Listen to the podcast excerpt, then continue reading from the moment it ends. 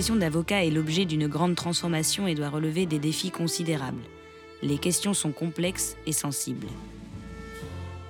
Le 19 octobre dernier, à l'occasion de la Convention nationale des avocats qui s'est tenue à Bordeaux, le Centre de recherche et d'études des avocats du Conseil national des barreaux et l'Institut des hautes études sur la justice ont présenté leur rapport Les quatre défis de l'avocat français du XXIe siècle. Issu d'ateliers qui se sont tenus tout au long de l'année 2017, le rapport propose d'explorer quatre pistes transformées en défis.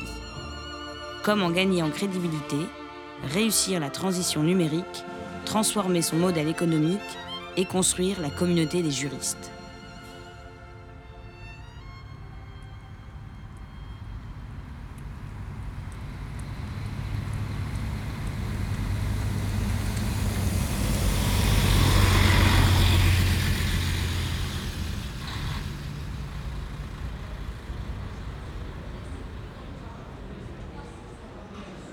Je suis Pascal Edou, je suis le président du Conseil national des barreaux.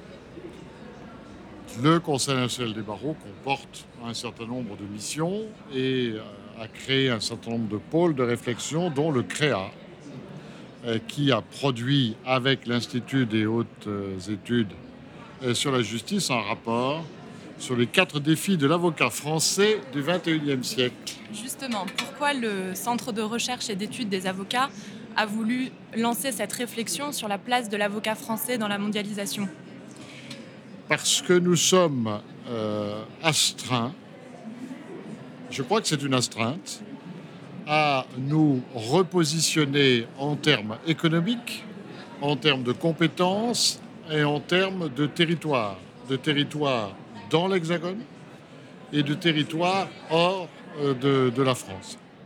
Je pense que les avocats réussiront cette mutation, gagneront en crédibilité, en efficacité, en reconnaissance de l'utilité sociale et économique qui est la leur, s'ils font leur propre révolution culturelle d'abord. Anne-Laurelène Desilouz, je suis en charge du CREA. Nous avons effectivement travaillé en atelier avec bien sûr des avocats, euh, qui étaient plus particulièrement à même de parler de chacun des thèmes que nous avions identifiés, mais également des sociologues, des magistrats, des juristes d'entreprise, des mathématiciens sur le numérique. On a souhaité vraiment parler avec l'ensemble des personnes qui avaient effectivement quelque chose à apporter pour déterminer les défis qu'a relevé la profession d'avocat demain. L'avocat français aujourd'hui est confronté, euh, me semble-t-il, à un certain nombre de défis. On en a identifié quatre en particulier. Le fait de gagner en crédibilité, le fait bien entendu euh, de faire face à la révolution numérique à laquelle elle doit faire face comme toutes les professions euh, aujourd'hui, L'avocat est aussi évidemment confronté au fait de devoir transformer son modèle économique. Le, droit est aujourd'hui un marché avec une offre et une demande et il doit être à même, en tant qu'offreur, de répondre aux attentes de ses clients. Et puis enfin, bien sûr, construire une communauté plus largement que celle des avocats, une communauté de juristes qui effectivement probablement aussi va au-delà du territoire, du territoire français. Stéphane Bonifaci, avocat spécialisé dans la criminalité économique et financière. Un chapitre du rapport s'intitule Gagner en crédibilité. Comment la déontologie actuelle doit-elle s'adapter pour être à la hauteur d'une justice moderne? Je pense que les avocats français ont un rapport qui n'est pas bon avec la vérité. Je pense que la réputation des avocats français vis-à-vis des Français est que l'avocat est quelqu'un d'astucieux qui va trouver une combine pour aboutir à une solution. Je pense que cette image est absolument désastreuse, qu'elle est désastreuse dans la mondialisation, euh, elle donne le sentiment d'une profession qui est une profession peu fiable, euh, maligne, astucieuse, mais sur laquelle on ne peut pas s'appuyer. Or, la mondialisation, c'est justement permettre dans ce monde global un échange sécurisé, une discussion entre confrères des pays du monde sécurisés, euh, c'est permettre un dialogue franc et permettre à des acteurs d'avoir confiance dans ce qui se passe dans un autre pays. Pour que la justice euh, joue son rôle, il faut que il faut que chacun des acteurs ait le sentiment qu'ils œuvrent ensemble pour aboutir à une solution qui est la bonne solution. Que l'on soit d'accord ou non avec la décision est une chose, mais il est nécessaire que cette confiance s'établisse. Or, pour que l'on ait un système euh, qui fonctionne bien dans cette concurrence entre les systèmes judiciaires, dans cette concurrence entre les pays, eh bien, il est nécessaire que nous rétablissions une communauté juridique et des acteurs qui aient confiance euh, entre eux. Le rapport pointe du doigt le sérieux du procès. Comment réhabiliter le rôle de l'audience? Le procès doit-il être notamment encadré par des délais beaucoup plus stricts? En ce qui concerne euh, les délais, c'est une question complexe. Une justice qui rendrait des décisions dans la précipitation euh, ne serait pas nécessairement une bonne justice. Par contre, il faut que la justice soit prise au sérieux. Si on est dans une justice où celui qui est de mauvaise foi peut faire traîner les choses, peut passer des années sans avoir à rendre compte, on est dans un système qui est néfaste, néfaste pour l'économie, néfaste pour la justice, plus important encore que l'économie, pour la justice, pour le sentiment de justice. Antoine Garapon, je suis magistrat de formation et j'anime euh, depuis un certain nombre d'années l'Institut des hautes études sur la justice. Euh, il me semble qu'aujourd'hui, considérer les intérêts catégoriels des avocats indépendamment de ceux de tous les juristes de droit privé est un peu euh, limité, voire une illusion les défis qui sont lancés aux juristes de droit privé sont des euh, défis qui nous sont communs, à nous tous, euh, magistrats de l'ordre judiciaire, avocats, euh, directeurs juridiques, notaires, professeurs de droit privé. Donc c'est un défi qui est beaucoup plus large. La crédibilité, c'est une question en soi parce que elle se substitue silencieusement à la légitimité du statut. Euh, auparavant, euh, on était avocat, on portait la robe, on avait vissé sa plaque, comme on disait, euh, on avait les diplômes requis et on bénéficiait de ce fait d'une sorte de rente de considération de la part du public. Aujourd'hui, dans, dans l'époque que nous traversons, les choses ne se passent plus ainsi et il faut que chacun dépasse en quelque sorte son statut en gagnant la crédibilité du public. Alors ça veut dire quelque chose, l'enjeu est commun et pourtant il prend une signification spécifique pour chaque profession. Euh, les juges doivent se montrer crédibles euh, dans leur euh, prétention à arbitrer de plus en plus de, relations sociales. Les, les, avocats aussi doivent se montrer crédibles. Alors, pour l'avocat, ça revêt un double enjeu. Un enjeu interne, un enjeu externe. Se montrer crédible à l'égard des juges, et dans leurs interlocuteurs naturels en, en, en en, disciplinant leurs écritures et, leurs propos, euh, et aussi euh, en montrant leur utilité sociale au public. Ils ne peuvent pas se satisfaire de dire nous sommes avocats et par, en vertu d'une sorte de grâce d'État, nous devons être reconnus par le public. C'est pas comme, c'est plus comme ça que ça se passe. Alors, un des euh, chapitres s'intitule Réussir la transition numérique. Comment pensez-vous que l'avocat peut relever ce défi? Je crois déjà que réussir la transition numérique, ça veut dire comprendre véritablement quels sont les enjeux pour la profession de cette révolution technologique, comme euh, cela a pu se passer euh, sur d'autres marchés, dans d'autres professions. De l'apprivoiser, de la comprendre, et puis, euh, je dirais, de l'accompagner et de soi-même se transformer euh, en faisant sien euh, les nouveaux outils qui sont à, à la disposition de l'avocat. Le numérique, ce n'est pas un adversaire, ce n'est pas un obstacle, c'est au contraire une chance énorme pour aider l'avocat à se transformer à l'avenir. Ce que je dis souvent, c'est que la révolution numérique, avant tout, ce n'est pas une révolution technologique l'outil technologique, c'est en fait un peu la dernière roue du carrosse dans cette révolution. La révolution numérique, la vraie, c'est une révolution d'usage. Et la conséquence directe de ce changement d'usage, de cette façon différente de se comporter dans le monde, crée une nouvelle façon de consommer le droit. Donc ça, c'est véritablement important, c'est là que ça se passe. C'est une nouvelle façon, en réalité, une révolution d'usage, c'est une nouvelle façon de se former, une nouvelle façon de consommer et du coup une nouvelle façon d'exercer. Clarisse Bérébi, je suis avocat au barreau de Paris, je suis membre du CNB. Je suis associée d'un cabinet qui s'appelle 1134 et qui est très positionné sur l'écosystème des startups. C'est ça la révolution numérique. C'est des gens qui sont profondément immergés dans des données, dans de l'information quotidienne, qui se, qui se forment tout seuls, qui s'auto-forment sur de nombreux sujets, qui font plusieurs choses en même temps, euh, qui ont un rapport au temps complètement différent, qui ne sont plus dans une linéarité et qui donc viennent pour trouver des, niveaux d'accélération dans nos cabinets. Euh, quelle doit être euh, justement la révolution numérique de l'avocat? Ce dernier doit-il devenir un avocat codeur?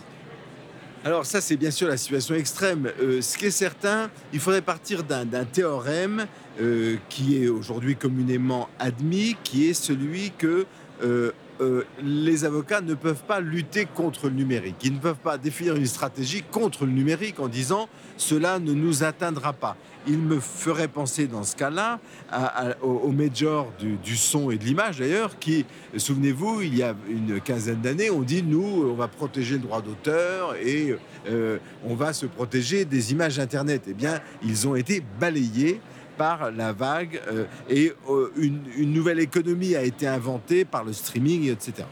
Eh bien, je crois que c'est un peu la même chose pour les avocats. Il y a, un certain nombre de, combats qui sont déjà perdus, mais euh, c'est même pas une question de gagner ou de perdre, c'est que les nouveaux modes d'accès à l'information juridique sont irréversibles et les avocats auraient tort de s'y opposer. La véritable question qu'il aurait posée, c'est comment on intègre le numérique dans l'exercice de la profession d'avocat et en termes beaucoup plus particuliers dans le fonctionnement d'un cabinet. Pour cela, ça veut dire qu'il y aura des, euh, il, doit, il doit revoir entièrement son modèle économique et, euh, j'espère que c'est ce, que les avocats vont faire au plus vite. Face à l'arrivée des euh, legal tech et des plateformes, on peut quand même se poser la question sur euh, comment l'avocat va-t-il faire pour rester maître de son exercice professionnel? Je, ne crois pas que les legal tech soient, euh, puissent se positionner euh, comme nos maîtres, entre guillemets, ou, du moins qu'on puisse se faire ubériser, parce que finalement c'est ça, je ne voulais pas utiliser le terme, mais voilà, c'est quand même plus simple. je ne crois pas. Oui, bien sûr, bien sûr, c'est confortable de se positionner derrière une plateforme et de recevoir des clients comme ça et de les traiter. Et je suis certaine que ça va répondre aux besoins de certains confrères qui s'installeront et qui seront peut-être dépendants de ces plateformes. J'en suis certaine. Mais je crois aujourd'hui que ce qui est important, c'est de comprendre qu'on on peut entreprendre autrement, qu'il y a énormément d'ouverture pour cette profession, notamment avec la loi de 2015 et les décrets de 2016 et 2017 euh, dits loi et décrets Macron, qui donnent des opportunités nouvelles. Et je suis convaincue qu'avec ces nouvelles opportunités et, un marché qui demande énormément de droits, qui est très très très avide de droits, on vit quand même plus que jamais dans un monde de droit. Je suis convaincue que euh, les avocats trouveront des nouvelles façons de se positionner en utilisant la technologie et même les legal tech qui vont se mettre au service des avocats en marque blanche, c'est évident à un moment donné, trouveront le moyen d'utiliser ces technologies pour leur cabinet et pour faire grandir leur cabinet et qu'on ne sera pas dépendant l'un de l'autre en réalité, ni eux ni nous. Alors, l'un des chapitres du rapport fait référence à la mobilité de l'avocat. Camille Aéry, avocat au barreau de Paris, euh, ancien membre du Conseil de l'Ordre. D'abord, la question de la mobilité est une question absolument essentielle. Lorsque nous avions nous-mêmes fait notre rapport pour Jean-Jacques Urvoas, le terme mobilité revenait très souvent dans la bouche des personnes que nous avions auditionnées. le terme mobilité qui, fait, qui effectivement fait référence à une mobilité mondiale, mais également à une mobilité à l'intérieur de la profession, mais aussi à l'intérieur de, du spectre le plus large des talents juridiques et judiciaires. C'est-à-dire qu'il y avait le désir chez les personnes que nous avions auditionnées de pouvoir quitter la profession pour exercer une autre forme d'expression du talent juridique en entreprise, chez un régulateur, puis revenir dans la profession. Donc d'abord, sur les moyens que vous évoquez, il faut permettre les passerelles entre notre profession et d'autres professions du droit, de manière structurée, intelligente, mais il faut les rendre euh, possibles il faut faciliter une prise de conscience chez nos jeunes confrères notamment que d'aller chercher euh, des compléments de formation et des compléments d'expression de leur talent dans d'autres formations ou à l'étranger sont compatibles avec notre profession. Parce que souvent on conçoit notre profession comme très linéaire. On est avocat dans un barreau et on ne le quitte plus. Ou alors si on le quitte, c'est dans le cas d'un échec. Donc ça, il faut mettre de côté cette idée. Il faut multiplier les relations avec les autres barreaux étrangers, mais surtout avec les universités. Rien n'est plus important selon moi que la convergence des formations. Et il faut intégrer la culture internationale dès les premières années de l'université. C'est-à-dire qu'il faut expliquer ce qu'est la compliance, ce qu'est la soft law, comment se construit la norme juridique, comment se construisent les normes juridiques à l'étranger, de manière à ce que très très vite, le juriste français, avant même d'être devenu avocat, soit compatible avec un environnement qui est désormais complètement globalisé et que lui conçoit dans la vie quotidienne comme déjà globalisé. D'abord, la mobilité internationale euh, de l'avocat, la projection internationale qu'il peut avoir de sa carrière, est en réalité la conséquence naturelle euh, de phénomènes qu'il voit dans la vie de tous les jours. Les gens se déplacent, s'installer à l'étranger, voyager à l'étranger, être s'interpénétrer des cultures étrangères est un acte quotidien, presque usuel aujourd'hui. Donc cette question de mobilité internationale, cette projection internationale sont devenues, sont maintenant dans l'ADN des jeunes diplômés, pas seulement des avocats, mais des jeunes diplômés. Et effectivement, à certains égards, les entreprises, à l'intérieur desquelles il y a des projets de mobilité, pas toutes les entreprises bien sûr, mais les plus grandes, qui sont des laboratoires de mobilité, des laboratoires de management, notamment pour les juristes, offrent aujourd'hui des carrières internationales aux juristes. Le juriste aujourd'hui même qui exerce à Paris travaille avec des antennes, des filiales de son entreprise ou des sociétés sœurs de son entreprise et des juristes d'autres cultures tous les jours. Donc c'est vrai que dans le monde de l'entreprise, on peut légitimement penser qu'il y a des contacts plus fréquents et plus réguliers avec la sphère internationale. Donc attention, attention, si nous ne créons pas les mêmes opportunités, la même appétence dans notre profession, il va de soi que les jeunes avocats iront chercher dans les entreprises, et ils auront raison de le faire, bah, la satisfaction de ce désir, qui est un désir très légitime. Alors ce rapport pointe euh, du doigt un certain nombre d'enjeux. Comment pensez-vous qu'il va être reçu par la profession? Alors, euh, j'espère déjà qu'il sera reçu, donc pour qu'il soit lu, et c'est bien pour ça qu'on est présent euh, à la Convention nationale pour lui donner euh, le, rayonnement le, plus large possible.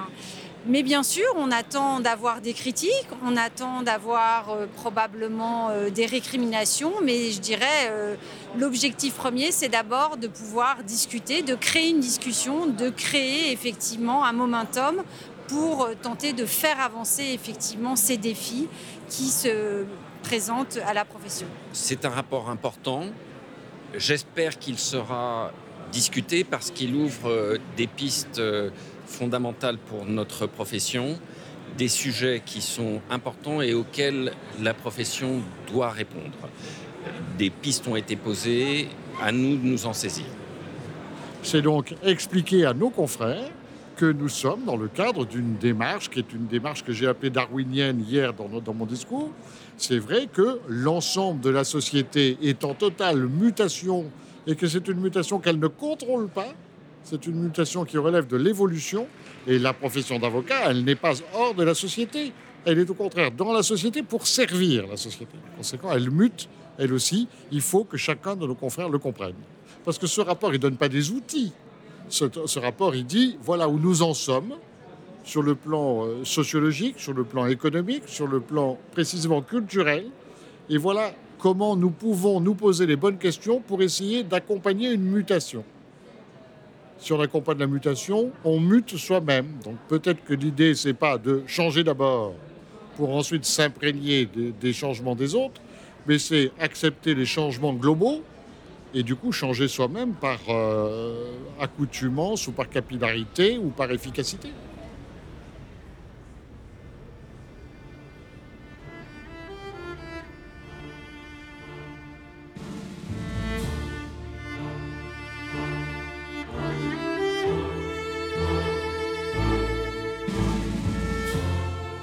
Merci à Pascal Hédoux, Anne-Laure-Hélène Desilouz, Stéphane Bonifaci Antoine Garapon, Clarisse Bérébi, Camille Aéry et Lucille Ovinet. Retrouvez l'ensemble des entretiens ainsi que le rapport sur notre site www.radio.amicus-curiae.net.